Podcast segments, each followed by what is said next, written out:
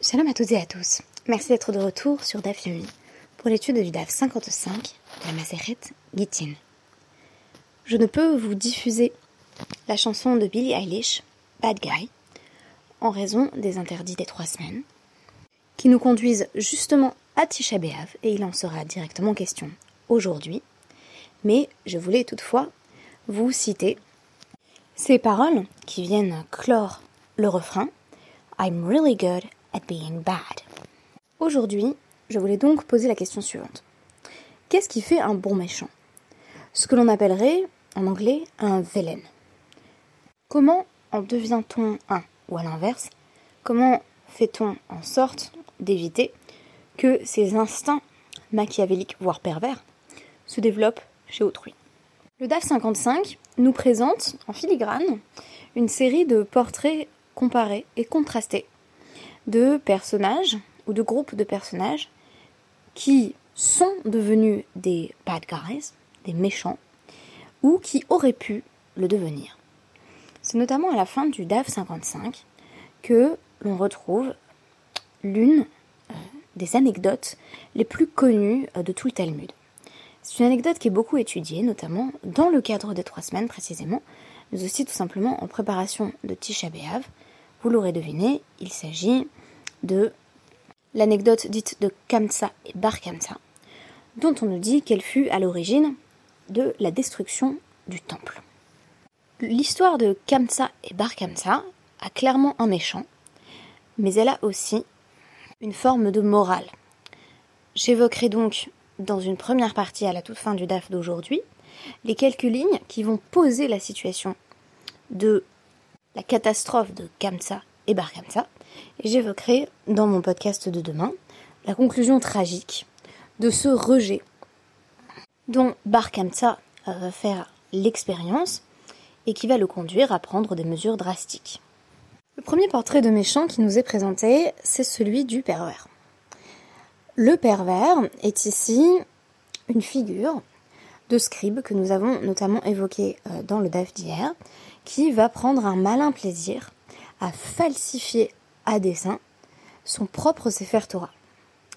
Quand on y réfléchit, le portrait qui nous est donné ici est celui d'un homme qui va passer des mois entiers à rédiger un Sefer Torah à l'intention d'une personne qui le lui achète, bien sûr, mais son intention est délétère, c'est-à-dire que euh, quand il écrit les, les noms de Dieu en particulier, ce n'est pas l'ishma.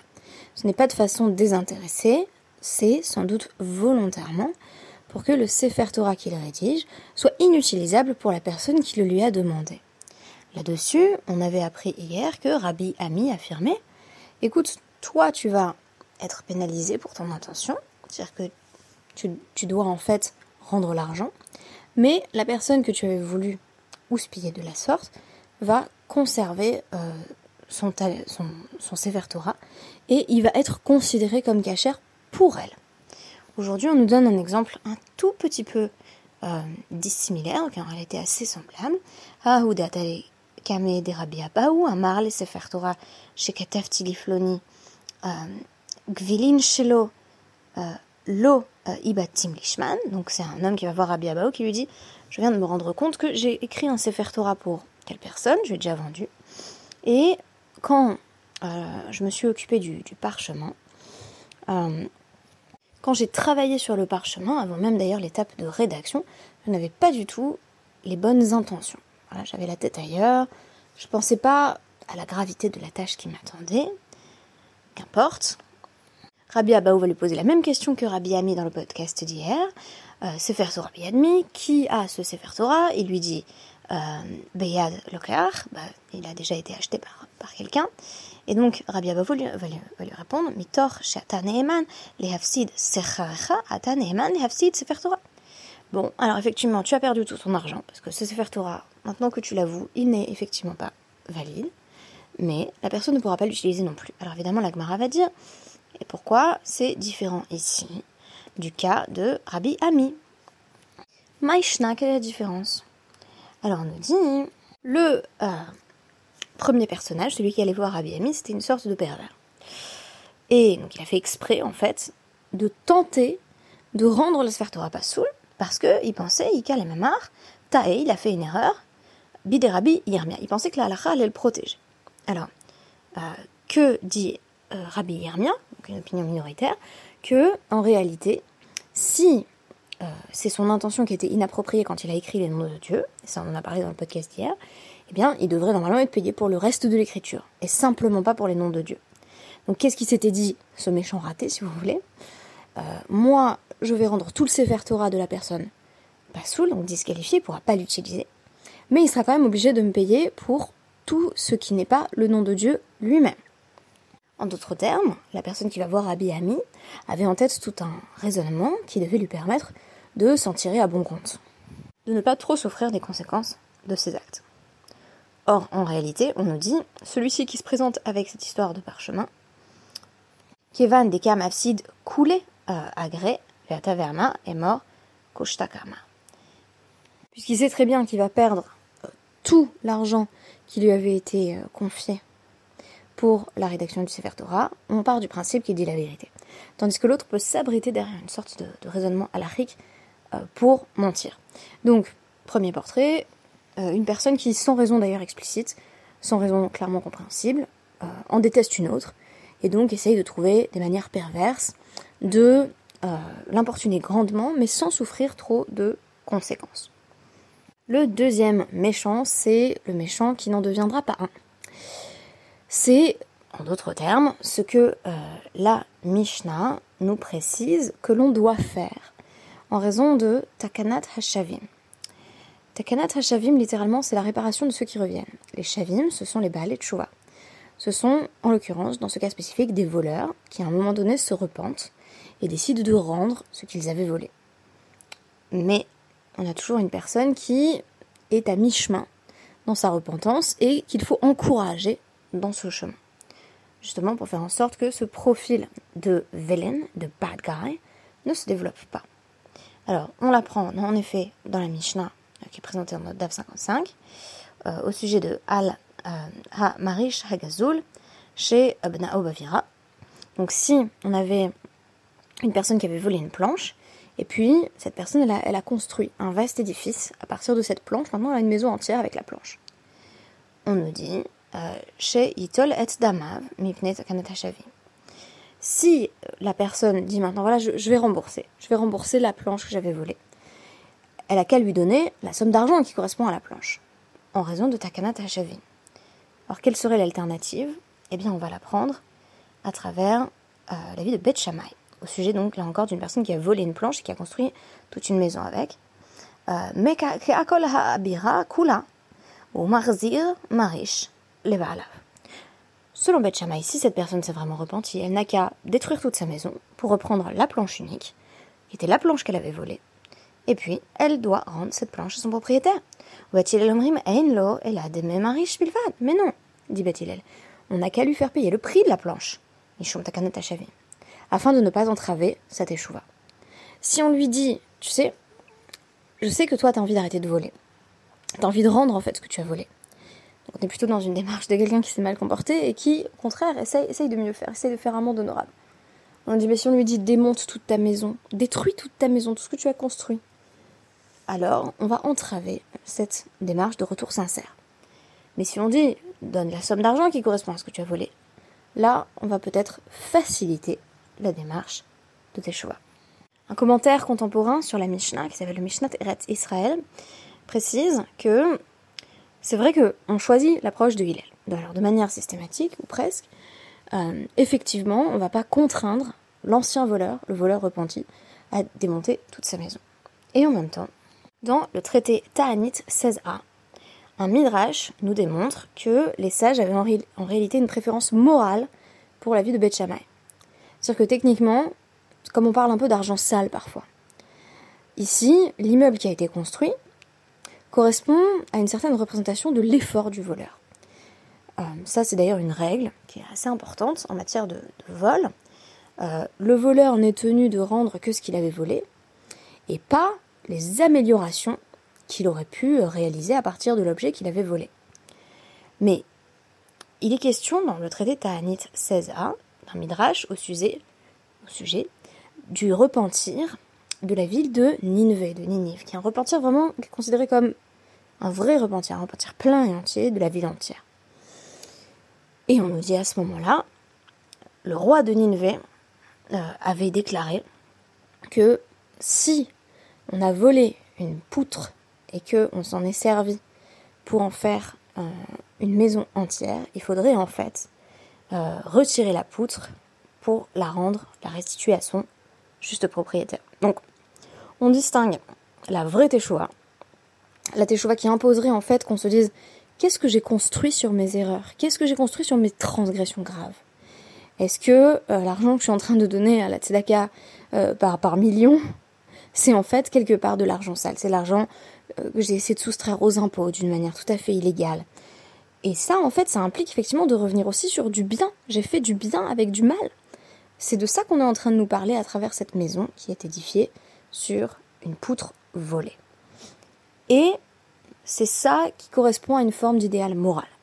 À l'inverse, dans la halakha pratique, on va dire, bon, tout le monde n'a pas la teshuva du roi de Nineveh, qui est d'ailleurs une chouva qui s'applique à l'ensemble de, la ville et de ses habitants. Et donc, on va se contenter, si vous voulez, de Beth Hillel en matière à et pratique. En disant, bon, on n'est pas obligé de rendre, on va pouvoir donner simplement une forme de compensation financière. Mais il y a, à mon avis, quelque chose de plus juste et de plus intéressant dans le fait de se dire, qu'est-ce qui, maintenant, dans ma tchouva, correspond à euh, ce que j'ai construit sur de l'iniquité? Voilà, ça c'est un point que je voulais évoquer. Troisième figure de méchant, disais-je donc. Après le méchant repenti, nous avons euh, le euh, ou euh, Sikarikon. Alors le Sikarikon n'est pas celui que vous croyez, c'est-à-dire euh, le Siker. donc il va apparaître dans la Mishnah suivante. On nous dit notamment, donc, donc voilà, Amro, Halokeach mi Sikarikon. Donc le, le, Beddin de, de, donc un groupe de sages qui euh, a vécu après la rédaction de, cette Mishnah, qui nous donne un peu le cadre de que faut-il faire quand euh, une terre, un champ avait été euh, saisi, acheté par les, le Sikarikon. On nous dit donc, cette cour avait affirmé Noten la Baalim Revia. Alors qu'est-ce que ça veut dire? Quand les Sikarikonim, forcer euh, la vente d'un champ, contraigner une vente, euh, en fait, il pouvait euh, fixer le prix, je vais préciser dans un instant de qui il s'agit bien sûr, fixer le prix de manière, là encore, arbitraire par l'usage de la force pure. Et donc, on nous disait, si toi ensuite tu vas racheter le champ à ce sinistre personnage, tu dois donner en plus un quart de sa valeur à son premier propriétaire. Pourquoi? Parce qu'a priori, il a été euh, lésé à un moment donné dans la transaction. Et ça, c'est quand? Et mat, euh, matai, bisman she'ein euh, beyadan l'écart. Ça, c'est si le premier propriétaire n'a pas en fait assez d'argent pour racheter son champ de départ. Mais si il le peut, kodmin Alors il faut lui vendre en priorité, comme ça il, retrouve son champ. Alors qui sont les sikarikon ou sikrikon Alors selon euh, nos commentaires, il s'agit de non-juifs qui, euh, à l'époque des tensions entre les juifs et les romains, allaient menacer des juifs de mort en disant, bah, en gros la bourse ou la vie quoi, mais plutôt le champ ou la vie. Soit je te tue, soit tu me vends ton champ, une sorte de vente qui est évidemment presque une, expropriation. une explication possible euh, de Sikrikon, c'est sa karka. Bien entendu, un jeu de mots araméen, c'est une fausse étymologie qui signifie sakarka, prend le champ. Prend le champ, c'est ce que dit bien entendu la victime, euh, qui préfère perdre son champ que sa vie. Ici, les sicaires ne désignent donc pas la faction de dissidents juifs extrémistes qui ont vécu au 1er siècle de l'ère commune et qui ont justement tenté d'expulser les Romains. Ici, le sicaricon est plutôt romain, précisément, et d'ailleurs c'est très amusant parce que dans la première Mishnah, il est question précisément justement de la Judée. En réalité, le terme de siker vient de la sika, euh, une épée courte et recourbée, qui était considérée dans la Rome antique comme l'arme des assassins et des brigands, et que euh, des juifs qui étaient prêts à prendre les armes pour défendre la Judée euh, allaient euh, avoir eux-mêmes en leur possession. Très intéressant, ici, le sikarikon dans la Mishnah, c'est tout simplement celui qui fait usage de la violence. Il pourrait s'agir également de non-juifs, comme si le sikar ce n'était pas celui qui défend véritablement la Judée, mais simplement celui qui fait usage de la violence. On sait à quel point les sages étaient opposés euh, au Siker, c'est visible à plusieurs reprises euh, dans la Gemara. Les sages, de manière générale, ne soutenaient pas euh, l'appel à la lutte armée pour conserver Jérusalem, pour conserver Eretz Israël, mais prenaient plutôt une forme de résistance spirituelle, dans la majeure partie des cas. Donc ici, on va mettre un peu dans le même paquet le sicaire juif et le sicaire romain en disant de toute façon, il s'agit de personnes violentes qui vont particulièrement en temps de guerre d'ailleurs, avoir recours à l'extorsion. On termine aujourd'hui sur Kamsa et par Kamsa. Je commence par une citation de Michelet présentée par Rabbi Yohanan, Ashrelam Mefachet Tamid, ou Marshelibo Yipol Bera'a. L'important c'est la deuxième partie du verset, celui qui endurcit son cœur, il lui arrivera malheur. Quel genre de malheur? Ou Bar. Pourquoi est-ce que la ville de Jérusalem a été détruite? Pourquoi est-ce que, en fait, la ville de Jérusalem tout entière est tombée aux mains des Romains? Donc, dans le cadre du Khurban, mais aussi de ses suites politiques catastrophiques, c'est à cause de Kamsa et Bar Kamsa. Bon, on a par ailleurs euh, différents midrashim qui sont sans doute connus de vous, où on évoque différentes causes de la destruction du premier et du second temple. Ici, de manière générale, on nous dit plutôt Charou Yerushalayim. Donc c'est plutôt une forme de débâcle global que simplement le temple. Et en même temps, on peut garder en tête que le second temple a été détruit en raison de Sinatrinam, la haine gratuite. Nous en avons ici une application pratique. Par la suite, d'autres anecdotes seront présentées puisqu'on nous dit que euh, la montagne du roi a été, détruite euh, en raison euh, simplement d'une poule et d'un coq et que la ville de, de Bétar, qui résistait, a été détruite en raison d'un manche de chariot. Donc pour l'instant, nous n'en savons pas plus et nous n'avons plus qu'à découvrir pourquoi Jérusalem a été détruite. Qui sont Kamsa et Bar Kamsa Alors, pour mieux comprendre cette anecdote, euh, je peux vous renvoyer à une vidéo YouTube très connue qui a pour titre Watch Obama Roast Trump. Une vidéo que vous trouverez sur, euh, sur CNN qui date de 2016 où Obama se moque de Trump euh, lors du White House Correspondence Dinner. Et donc Trump est présent dans la salle et affiche une mine des plus renfrognés. Et donc évidemment, tout le monde en commentaire s'exclame c'est the villain, euh, the villain's origin story. En fait, c'est comme ça que Trump est devenu Trump. En d'autres termes, il y a des villains, des bad guys, des grands méchants, qui le deviennent pour des motivations spécifiquement liées à la vengeance. Il s'agit de se venger de ce qui a été perdu, euh, perçu, pardon, perdu aussi d'ailleurs, mais perçu comme une grave offense. Parce qu'on m'a humilié, parce qu'on m'a craché au visage, je vais tout détruire. Voici une parole qui pourrait passer par la tête de bien des méchants, à la fois de la littérature et hélas de la vraie vie. On nous dit donc, euh, Havu Gavra, ou Uval Devave.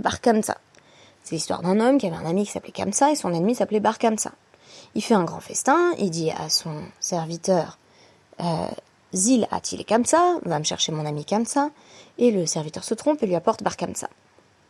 Donc, Ata arrive l'organisateur de, cette petite fête, ces réjouissances, Ashkached et Havayatev. Et voilà qu'il voit Bar Kamsa assis à la fête. Et donc, euh, il, lui, il va lui dire euh, Migdi Hahu Gavra Baal euh, Devave de Hahu Gavrahu. Alors littéralement, cet homme est l'ennemi de cet homme. Ça veut dire quoi? Bah t'es mon ennemi en fait. Donc va-t'en. Mi Baetara, qu'est-ce que tu fais là Kumpok? Lève-toi et va-t'en. Amarle Ho'il Va'atai Shifkan Yahavna Lach Demi Ma Deachilna Veshatin. Barkamsa lui dit écoute, maintenant que je suis là, laisse-moi rester, puis si tu veux, je te rembourserai tout ce que je mange et tout ce que je bois. Il lui, il lui demande, il l'implore, de ne pas l'humilier en le renvoyant devant tout le monde. Et c'est exactement comme ça que le DAF s'arrête. Alors, c'est la fin du DAF 55. J'ai déjà lu bien entendu la suite, mais je me suis dit que euh, si on est dans une logique un peu de série, comment le méchant est devenu le méchant, j'allais vous proposer de terminer sur un cliffhanger. Donc on reste dans une situation de suspense. Je pense que beaucoup d'entre vous euh, devinent euh, ou savent ce qui va se passer par la suite. J'ai trouvé ça intéressant de s'arrêter un instant sur cette demande de Barkamsa. Barkamsa, chez son ami, dit Laisse-moi simplement rester. Fais-moi une place. Fais-moi une place. On peut y réfléchir puisque je pense que on a en fait pas mal de villain origin stories, de récits de la genèse du méchant dans la tradition juive midrashique qui vont partir d'un rejet, qui vont partir d'une expérience de personnes repoussées. J'en parlerai demain dans le cadre de mon étude du DAF 56. Merci beaucoup et à demain.